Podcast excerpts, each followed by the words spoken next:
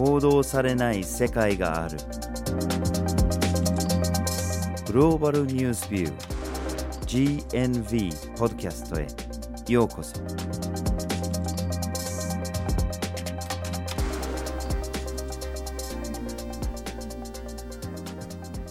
バーチル・ホッキンスです。岩根あずさです。今回のポッドキャストのテーマはアパレル産業とカンボジアですはい。カンボジアのアパレル産業というと、2023年の1月に大きなニュースが入ってきました。というのも、カンボジアで繊維産業部門での最低賃金が月額193米ドルから200米ドルに引き上げられたという出来事がありました。うんもちろん最低賃金が引き上がるっていうのは、これは良い一歩というか、希望の持てる一歩なんですが、果たして最低賃金月額200ドルで生活ができるのかっていうところが重要になってきます。はい。まあ、後にその話をするんですけれども、まあ、結論から言いますと、できないんですよね。はい。で、これはカンボジアだけの問題じゃないです。カンボジアで作られる洋服とか、その大半は輸出されているものですよね。で、輸出先の一つに日本ももちろん入ってます。で、これはカンボジアの問題でもあるんだけれども、欧米や日本など、その服が行ってるところとつながりますし、ましてや、そのファストファッション、この安い洋服が我々の手に入るっていう、この問題とつながります。そこで今回のポッドキャストでは、まずはじめに繊維産業大国について、二つ目に産業の闇、そして最後に改善の難しさという三つの視点からお送りします。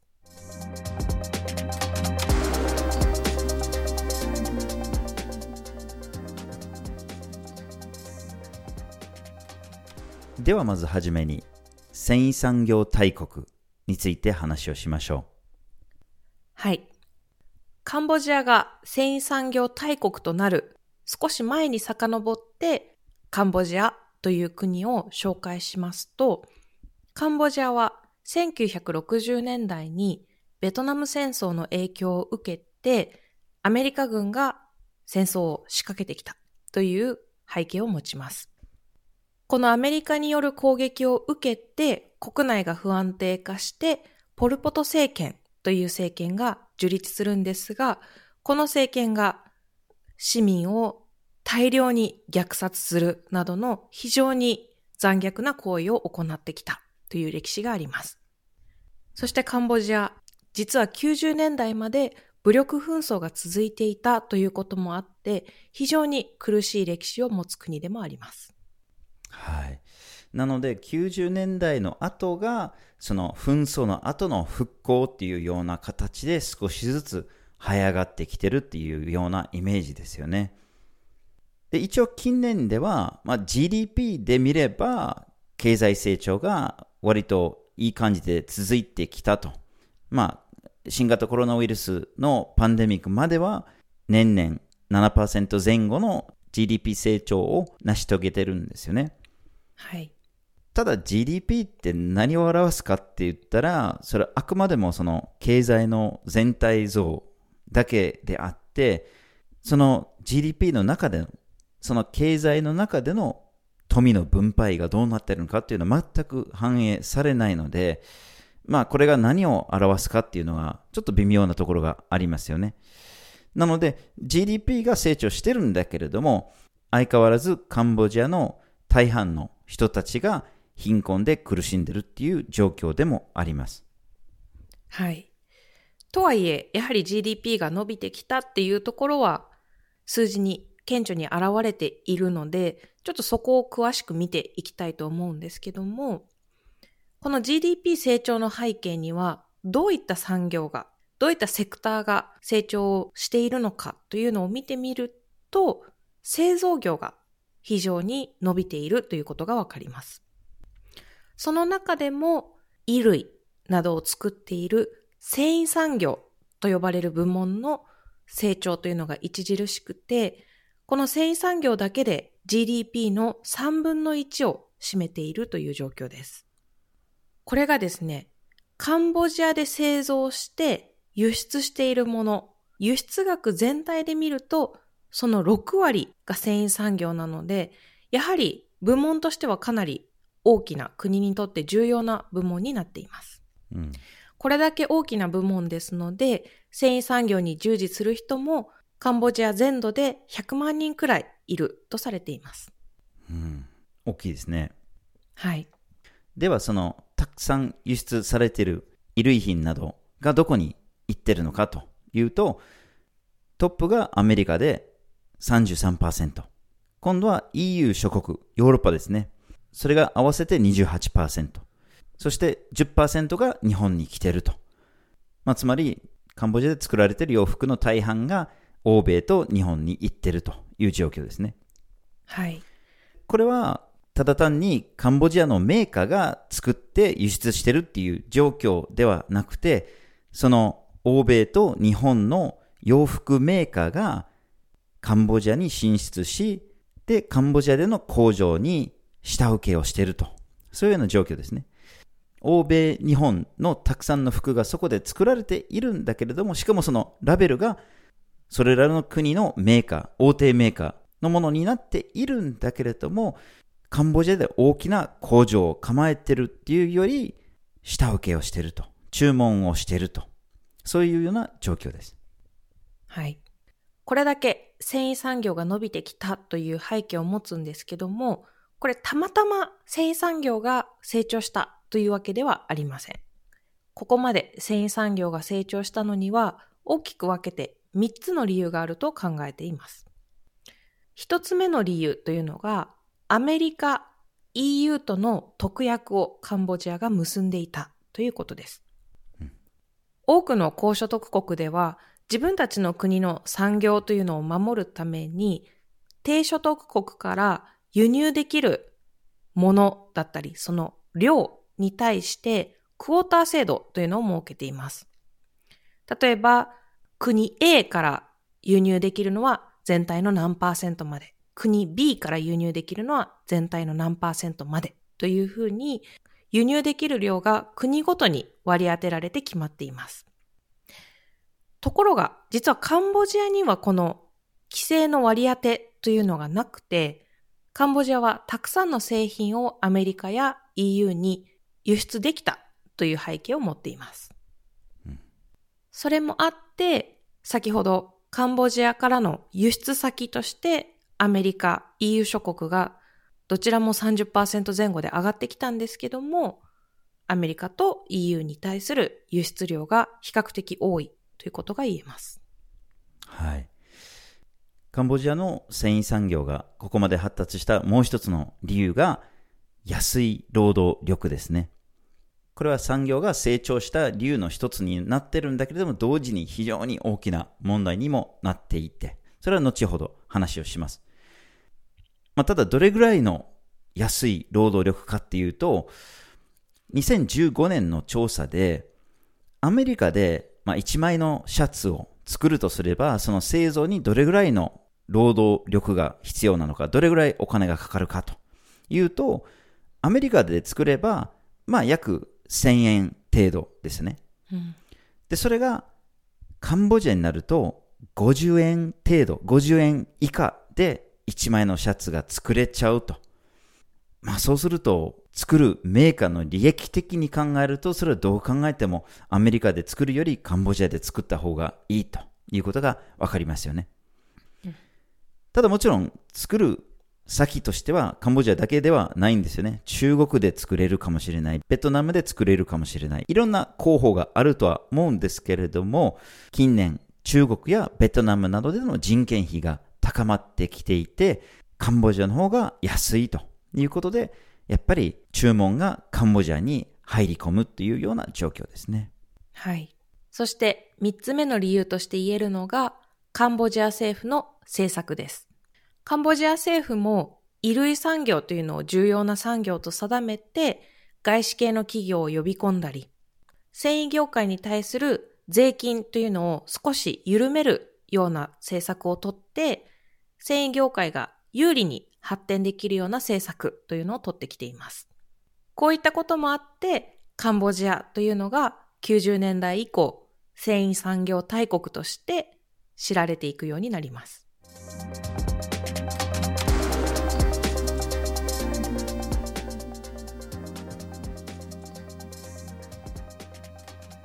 では、産業の闇について話をしていきましょう。はい。まあ、産業の闇っていうのはやっぱりこれは労働者の話であって、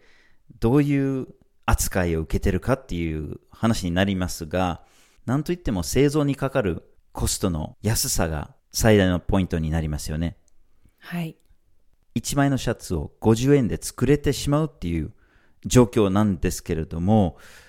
まあそのシャツを日本で買うとすれば、販売価格がそれなりに安いっていうことであったとしても、50円で作れてしまうと、この労働の費用の安さっていうのは、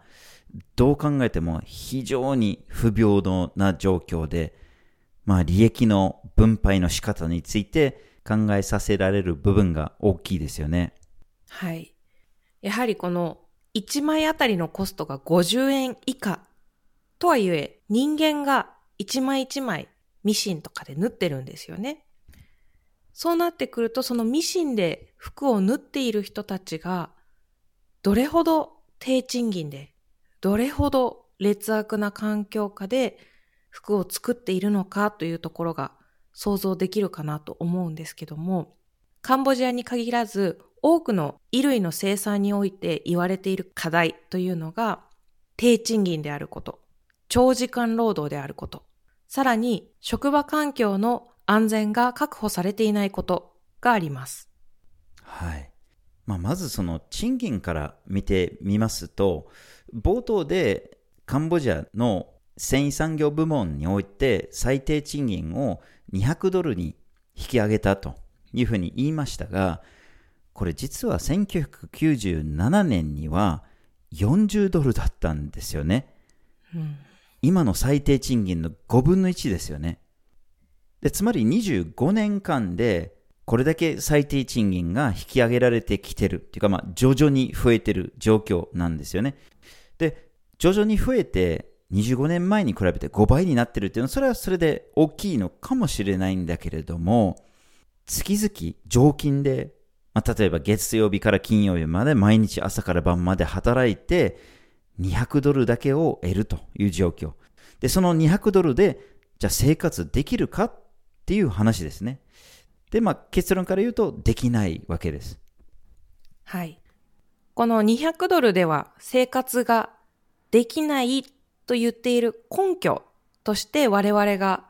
考えているのがエシカル貧困ラインという考え方です。これまで世界銀行が月々およそ60ドルぐらいの収入があれば極度の貧困ではないですよと言ってきているんですけども実はこの月々60ドルというのがとてもじゃないけど人間が生活していくためには足りない金額なんですね。そこで多くの研究者たちが研究の結果、引き出した金額というのが月々およそ一人当たり229米ドル必要ですと。この229米ドルを下回ると人間の生存に大きく影響が出ます。229米ドルよりも多ければ、ある程度健康な生活というのが遅れますよという線引きがなされました。この線引きをエシカルな貧困線、つまり倫理的な貧困線というふうに呼んでいます。カンボジアの話に戻りますと、カンボジアの衣類産業の最低賃金が200ドルに引き上げられたんですけども、これ最低賃金しか支払われていない人にとっては、エシカルな貧困ラインの下に位置してしまうので、その場合は生存に響くレベルの収入であるということができます。そうですよね。で、ここで不思議なのが、これ常勤で働いて、それでもこのエシカルな貧困線以下っていう生活しかできないっていう状況なので、まあ、ひょっとしたら、これは補助的な収入としてしか見られていないんじゃないかという考え方もできます。うん、はい。で、それを裏付けるもう一つな点が、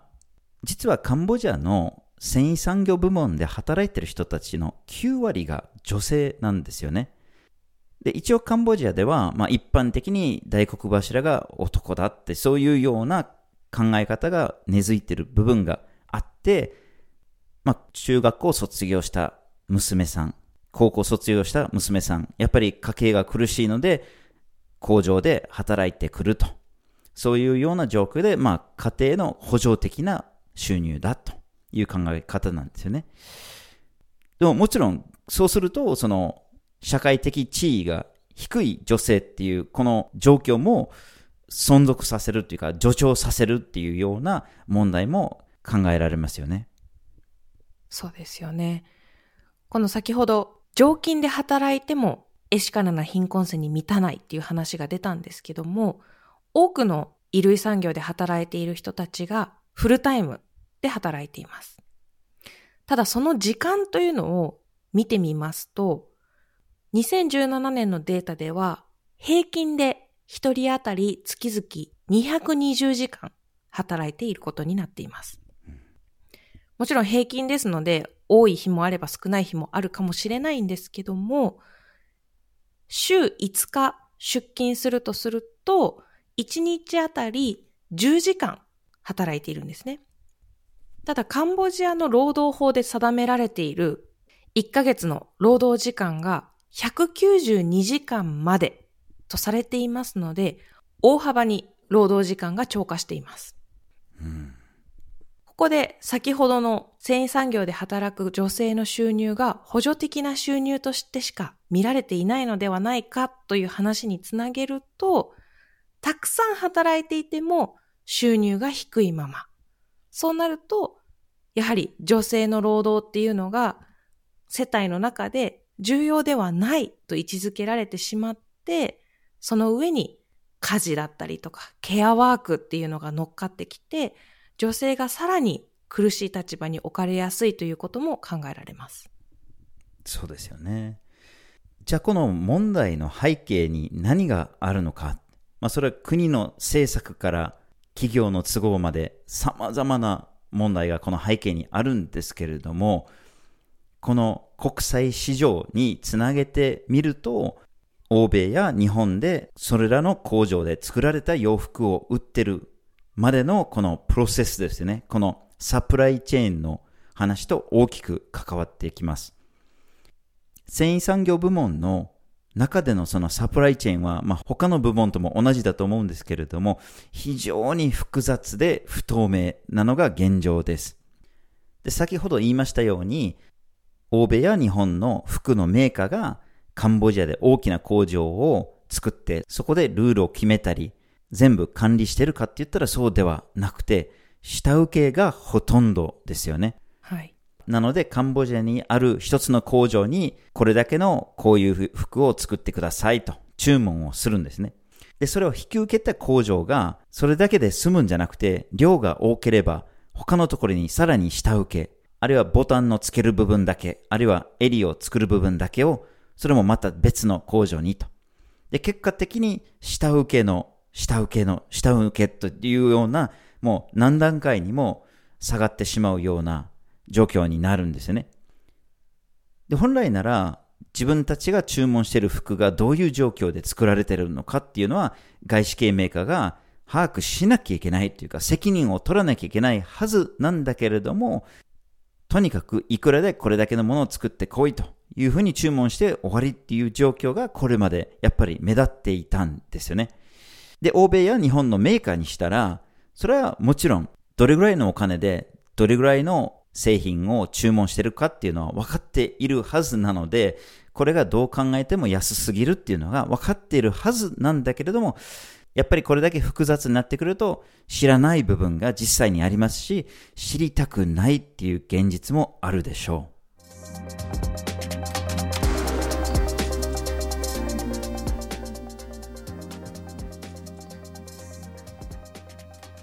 では最後に改善の難しさについて話をしましょうはい。ここまでで何度かカンボジアの繊維産業の最低賃金というのが引き上げられてきたという話をしたんですけども、これ政府が頑張ったというよりかは、実際に繊維産業で働いてきた多くの労働者やその家族、その市民たちによるストライキやデモといった活動の結果です。ただそれもストライキをしたからじゃあ賃金すぐ上げましょうという平坦な道のりではなくて多くの人が解雇されたり場合によっては逮捕されたりそのストライキやデモの現場で殺害されたりということも起こってきました。はい。まあ、政府がやっぱり様々な手でそういうような動き、そういうような運動を阻止しようとしてきたんですよね。まあ、例えば本来なら工場で働く労働者たちが、まあ、労働組合を作って、その労働組合を通じて自分の人権など、その最低賃金の引き上げなどを求めるっていう行動を取ると思うんですけれども、まあ、政府はその労働組合の申請を難しくさせたり、そういうような組織がまあ育たないようにするっていうようなことをしてきました。うんまたその、例えばストライキをしましょう、集まってデモをしましょうっていうようなことをしようとすると、政府が例えばインターネットに制限をかけたりとか、検閲したりとか、その集会を防ぐと、いろんな手を使うっていうこともあります。またデモが発生した時に、それを抑圧する時に、警察はもちろんですけれども、場合によっては軍まで出して止めるっていうような行動もあって、その中で死者が出るとか、やっぱり殺されてしまう、そういうような事件が起きたりしてます。はい。ここまで過激に政府がストライキやデモというのを阻止しようとする、その背景には、ストライキやデモに収まらず、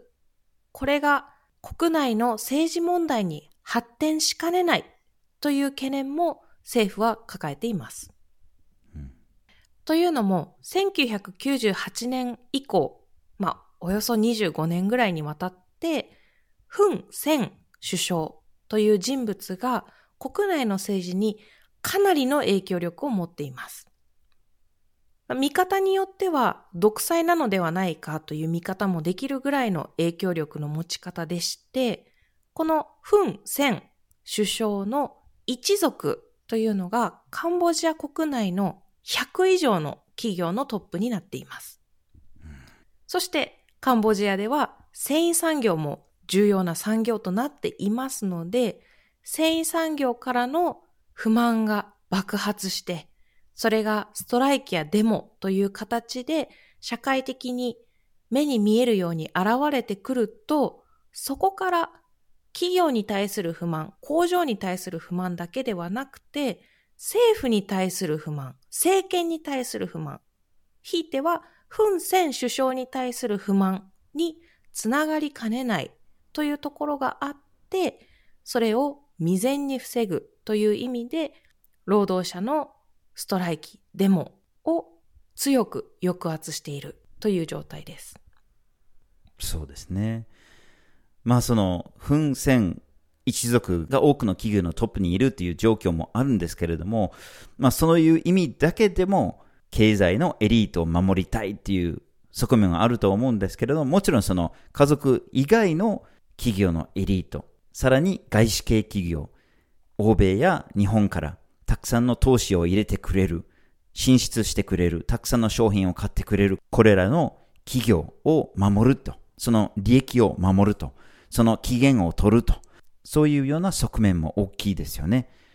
つまり政治エリートと国内外の経済エリートとの癒着、この親しい関係ですよね。で、その結果、やっぱり政府としては、国民一人一人の人権、国民一人一人の最低生活ラインを守るっていうよりかは、やっぱり国内外の経済エリートの利益を守ると、そういうような問題が大きいかと思います。はい。ただ、このエリートを優先するやり方というか、これが大きな問題に発展したのが新型コロナウイルスで世界中の経済が打撃を受けた際に顕著に現れました。というのも新型コロナウイルスが世界中で蔓延した時に多くの小売業がストップしました。小売がストップするということは物が売れなくなるので在庫を抱えたくない多くの企業は製造もストップしたいと思いますよね。カンボジアの場合は多くの外資系企業からの発注を受けて下請け工場として洋服などを作っていましたので、外資系企業がすでに発注していた注文、さらには発注して作りかけていたものに関しても一方的に契約をキャンセルするということが起こりました。うん、やはりこうなってくると、下請けとそこに仕事を頼む外資系企業とのパワーバランスの悪さというのが顕著に現れますよね。経済的な打撃を受けた時には、下請け工場を切ればいいという多くの多国籍企業の態度というのが見え隠れした大きな事件になりました。まあ、やっぱり外資系企業の都合のいいようなやり方がすごい丸見えになるような状況でしたよね。はい。結果的に新型コロナウイルスの流行でカンボジアで110の工場が閉鎖された。そして5万人もの労働者が解雇されたっていうふうに言われています。で、その5万人に対しては賃金未払いの部分も残り、そして解雇金が払われないっていうような問題もあって、注文の途中で切るっていうのがいかに人に被害をもたらすかっていうのがわかると思います。はい。で、これが当然カンボジアだけじゃなくて、東南アジアなど洋服が作られている多くの国で同じような問題が発生しましたので、たくさんの国でこの世界の大手の洋服メーカーなどに対するデモが発生したり、それが国際的なキャンペーンにまで発展しました。で、その大きなキャンペーンの末、なんとか一部の未払いの賃金だったり、開口金の支払いっていうのが実現できた部分はあるんですけれども、やっぱりその負担の大部分がこれらの国での工場によって負担されたっていうことは事実ですよね。はい。ここまで繊維産業大国としてのカンボジアを見てきたんですけども、繊維産業という産業自体が実は極端にアンフェアな関係性の上に成り立っているということがわかります。これだけ工場で服を実際に作っている人たちは貧困状態にあったり、長時間の労働を強いられたりしている中で、外資系の洋服メーカーのトップっていうのは大金持ちもたくさんいます。うん、 ZARA であったり、ユニクロであったり、普段街で目にするような衣類メーカー自体がこのアンフェアな土壌の上に成り立っています。そして今のような企業による搾取と言えるこのアンフェアな産業の問題というのはファストファッションという考え方にも問題があります。シーズンごとにクローゼットの中を買い替える。もう一年経ったら全部捨ててまた新しい流行に乗ったファッションを身につけなければいけない。それをするのが素敵なことなんだっていう考え方を社会に浸透させて、消費者はそれをしたい。それが正しいことなんだと思って服を使い捨てるかのように購入しています。このファストファッションという考え方のもとでシーズンごとに、流行ごとに服を買い替えていく。これが服を作っている人にも大きな負担になりますし、環境にも大きな負担になります。そうですよね。まあ、この状況でどう考えても大きな改革が必要だと思うんですけれども、洋服の販売から発生する利益のフェアな分配までいかなくても、現状ではあんまりにもアンフェアすぎるっていうか、レベルにほどがあるだろうと言えるかと思います。で、欧米や日本の洋服メーカーがそこそこの金持ちになることを許したとしても、下のラインをどうにか引き上げないといけないでしょうと。これらの会社で作られている服が、せめて人の生存権、せめて最低限の暮らしが保障されるような状況、それはどう考えても絶対に実現させなきゃいけないもので、それができていないという状況は我々が許すべきではないでしょう。今回のポッドキャストはアパレル産業とカンボジアというテーマでお送りしました。まずはじめに繊維産業大国。二つ目に産業の闇。そして最後に改善の難しさという三つの視点からお送りしました。